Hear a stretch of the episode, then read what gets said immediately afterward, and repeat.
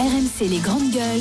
On s'en fout Je peux pas te dire à quel point je m'en fous. Pardonnez-moi, mais je m'en fous. ou on s'en fout pas Bonjour Anaïs Sainz, Bonjour les grandes gueules, bonjour spécialiste à de tous. la traite de la vache. Merci. euh, Oui, c'était Alain. spectaculaire ce qu'on Ouais, a vécu non, avec toi fait, hier au salon. Surtout tous ces litres qui se sont Euh, c'est une affaire qui ne Et c'est vrai rassure que pas. Lactalis, euh, maintenant, traite directement avec Anaïs en disant euh, fournissez-nous votre lait. Faites gaffe, C'est ils vont la une affaire qui ne rassure pas à 5 mois des JO et toutes les questions que cela soulève autour de la sécurité. Un ordinateur et des clés USB contenant les plans de sécurisation des Jeux pour la mairie de Paris ont été volés dans un train à la gare du Nord. Est-ce qu'on s'en fout ou pas? Flora, On s'en fout pas. Stéphane On s'en fout pas. et Zora. On s'en fout pas. C'est une info BFM TV. En fait, c'est un ingénieur de la mairie de Paris hein, qui s'est fait voler sa, sa sacoche contenant son ordinateur et des clés USB alors qu'il venait de s'installer dans le train en gare du Nord. Il avait placé son ordinateur et ses deux clés dans le compartiment de son siège. Deux clés USB renfermant. Bah quoi? Tout le monde fait ça. Stéphane Ah, tu mets ton, ton ordinateur? Stéphane Bah, euh, deux clés, pardon, euh, USB renfermant des informations sensibles. Pourquoi on s'en fout pas, Stéphane?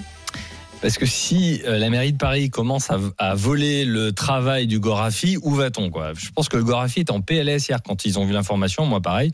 Par contre, pas pour les mêmes raisons, parce que c'est inquiétant en fait, euh, un collaborateur qui puisse se balader avec les plans de sécurité euh, des géos de Paris, dont euh, le préfet Nunez qui est qui a une fixation, Darmanin qui a une fixation sur la sécurité, et puis t'as un type qui se balade, ça fait un peu le dîner de con, tu vois, ça fait François Pignon qui est dans le train avec sa petite sacoche, il a ses clés. USB, il discute, il monte des tours Eiffel avec des allumettes, et puis il s'est fait piquer sa, sa mallette. Mais non, mais c'est franchement, on va être la risée du monde. C'est moi, je, je trouve ça insupportable. Zora?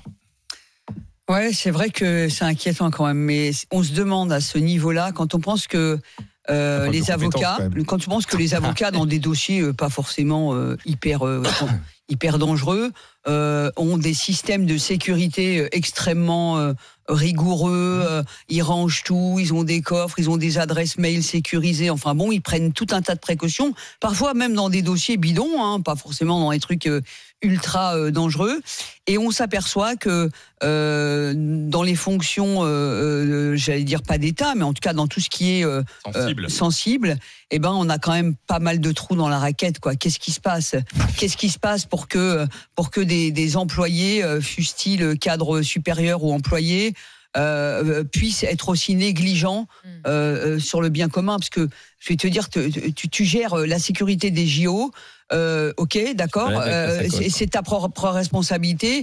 Euh, tu, tu mets pas un, tu mets pas. déjà, ta- tu et, balades et- pas, enfin, et déjà, qu'est-ce que tu fous dehors. Eh, Mais déjà- sacoche, non la mais, peu importe, qu'est-ce que tu fous dehors Tout transite par Oui, le, numérique, par des trucs sécurisés, des coffres euh, virtuels, etc. Bon, t'as rien. euh, qui a encore des clés USB Bon sang. Alors ça, c'est vrai. Tu vois, qui a encore des Pardon, clés hein. USB Enfin, moi, Bah, j'ai plus de clés des- USB. des C'est le, le des- moins. On a des hein, clouds, de- des, cr- des coffres cloud, Flora. des trucs. euh, voilà, bon, Bah. j'hallucine, quoi. Hum, bah, c'est vrai que la question euh, du cyber et de la fonction publique euh, est une vraie question Bah. qu'on ne pose pas assez souvent dans le débat public.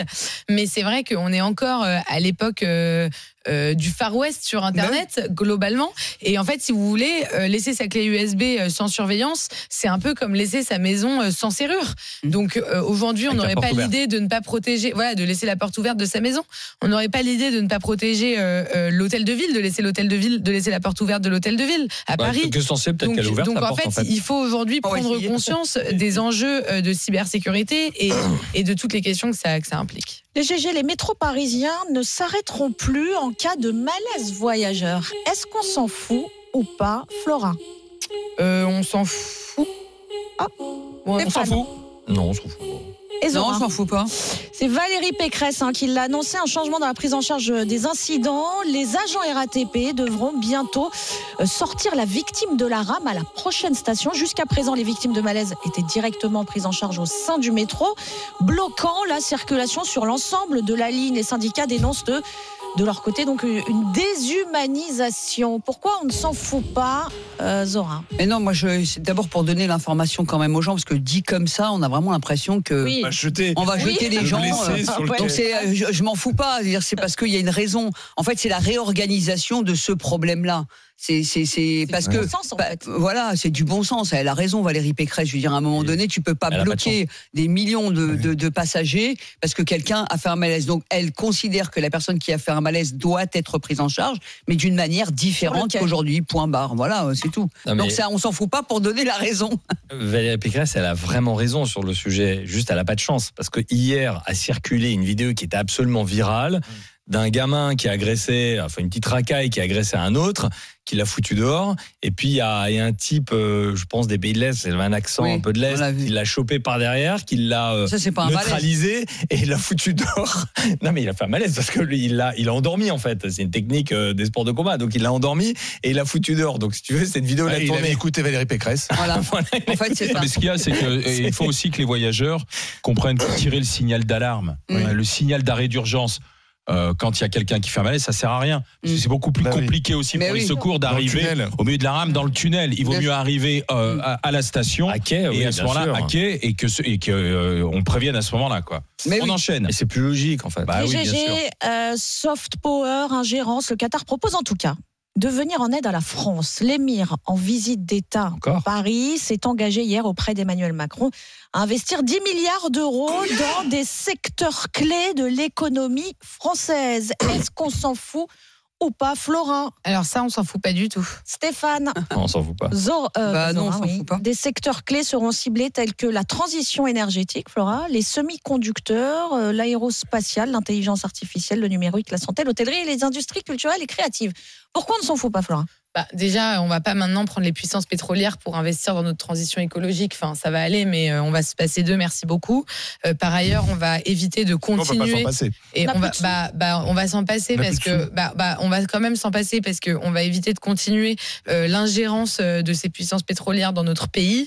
Euh, vendre la France au Qatar, c'était le projet de Nicolas Sarkozy. Si Emmanuel Macron il veut s'y mettre lui aussi, bah ok, qu'il nous le dise, il y a pas de problème. En attendant, Mais c'est pas un c'est le principe de Qatar, réalité. c'est le Qatar qui cache des terroristes du monde entier. C'est le Qatar qui cache euh, des, des, des membres euh, du Hamas en nous expliquant euh, que euh, il va faire la grande médiation entre l'est et l'ouest aujourd'hui. Le Qatar qui est en train de prendre une position stratégique dans l'ordre mondial, enfin qu'il qu'il a déjà. Et plus on laisse le Qatar investir, plus on perd notre souveraineté. Donc moi, je suis pour la souveraineté française et européenne. Je suis contre le Qatar et tous leurs investissements. Stéphane Stéphane. Bah, Dans la liste que tu viens de citer des investissements, je crois que le Qatar coche déjà toutes les cases. Tout ce que Ah, tu as cité en matière d'investissement, énergie, ils sont déjà Ils sont actionnaires déjà de. Total. Hôtellerie, Euh, ils sont actionnaires du groupe Accor. Ils sont déjà là. ils sont déjà là partout. Donc en fait, je, vois pas. euh, énergétique. La, question qu'on peut se poser, c'est quel est du coup l'avantage fiscal supplémentaire qui a été concédé pour les inciter à investir dans des secteurs où ils sont déjà présents? Ils investissent déjà dans tous ces secteurs. Donc, euh, moi, j'ai j'ai rien contre le Qatar, j'ai pas de problème là-dessus. Maintenant, euh, Ah, si, si, je- moi j'ai tout contre. Non, mais- ça. Alors, Ah, vas-y. J'ai un problème là-dessus. Qu'est-ce que tu as là-dessus Ah bah oui, non, mais ap- après le principe de réalité politique et la géopolitique, Et c'est de, économique. de- de- c'est de dire que la France est le premier investisseur au Qatar aussi. Ouais. Ah oui. Euh, nous, aussi là-bas, hein. nous aussi, on a Oui. des billes chez eux. Nous Bah aussi. ils nous prennent des pourcentages, ils prennent D'accord. 51%. Ok, hein. mais bon. La différence, c'est que toi, tu ouvres une boîte là-bas, ils prennent 51% de ton capital. hein. après, dans l'économie, est-ce que dans hein. dans l'économie, est-ce que la question des valeurs intervient pour le citoyen? Bien sûr que oui. Bien sûr que oui. Nous, on va pas partir en vacances avec un mec qui est raciste, facho, xénophobe, homophobe. Hein, d'accord. Mais sauf que dans les dans les États, dans les États, ça se passe pas comme ça. Je veux dire, on va on traite avec le Qatar et on demande au Qatar effectivement euh, de trouver un- une médiation pour faire libérer les otages. On lui demande aussi de trouver une médiation pour euh, créer un État palestinien. Enfin, en tout cas, refaire euh, remettre à flot Mhm. euh, euh, la Palestine, etc. Mais que- que- que- quelle marge de manœuvre on a nous euh, quelle marge de manœuvre on a nous Ah, euh, face à un pays C'est une face- surpuissance aujourd'hui, non, c'est même pas ça. C'est que ça, c'est il y a, y y que celui qui paye euh, qui a le dernier mot. Et si nous, on est à la rue, Eh ben, je vais Ah, te dire quelle marge pose- de je vais te dire quelle marge de bah manœuvre oui, on a. On a l'Union européenne. Oui, L'Union normalement. européenne, c'est le premier marché du monde. On devrait dicter les règles. Le Oh. problème, c'est que on a une espèce de complexe à dire ce qu'on veut et qui on est hein. et assumer notre souveraineté. Complexe que tous les autres pays n'ont pas. Mais nous, Mais oui. en Europe, on préfère se faire euh, écraser plutôt que d'affirmer notre souveraineté. On est le premier marché du monde. On devrait imposer les règles du commerce mondial. Flora, Flora, j'aime bien moi parce qu'en France, on veut vendre des produits partout dans le monde, mais il faut surtout pas que ça soit Faut réciproque. pas les importer. Non, Il faut pas on- les importer. C'est un peu le sujet de Voilà. l'agriculture. Je dis juste hein. qu'il n'y a pas de raison dise que pas C'est exactement européen. le sujet de l'agriculture. Premier exporte, exportateur est le européen. premier exportateur, mais on veut pas de Européen. produits étrangers. Bon, très bien. Euh, on veut, on veut qu'LVMH, que Total, etc. restent des fleurons. Euh, Non, mais heureusement pas qu'LVMH vend ses produits à l'extérieur. Sinon, LVMH ne Total, serait pas LVMH. Ou Total. Total ne serait pas Total s'il ne vendait pas les produits extérieurs. Donc, il faut accepter effectivement que des pays viennent investir. Alors après, Là où j'ai un problème, c'est le déséquilibre. Se pose la question du déséquilibre et puis Fiscal. des, des liens Olivier. euh, du Qatar avec les la question des valeurs. Moi, ce qui, me, ce, qui me, ce qui me pose un problème, c'est le déséquilibre organisé entre une puissance et un Français. Demain, Olivier, tu achètes un immeuble. Euh, tu as besoin de le vendre parce que tu, as, tu dois acheter une entreprise. Le Qatar qui a l'immeuble d'à côté, il a aussi besoin de le vendre pour acheter cette boîte. Toi, tu vas le vendre, tu vas te faire massacrer en impôts. Lui va le vendre, il va Oui, payer zéro impôt et vous allez acheter la même Mais boîte. l'État français n'a qu'à être moins Donc, naïf. Ben oui, mais qui a remis en cause précisément ce que je Attends, dis, donc tu es d'accord avec moi. Moi, Sur la bien- fiscalité, c'est énorme. hein, Et La fiscalité qui est accordée au bien tous les Qatar. Députés qui s'expriment. Il n'y a pas un parlementaire qui a remis en cause ce déséquilibre fiscal. Parce qu'il y a des intérêts. Parce que je suis désolé, si on veut continuer à affaiblir les familles françaises, continuons. Si Arnaud il a besoin de vendre euh, un immeuble pour acheter une entreprise dont le Qatar est également dessus et que le Qatar vend cet immeuble, d'un côté t'en as un qui va se faire massacrer en impôts, pas de l'autre côté. Moi ça me pose un problème euh, d'équité euh, sur le territoire.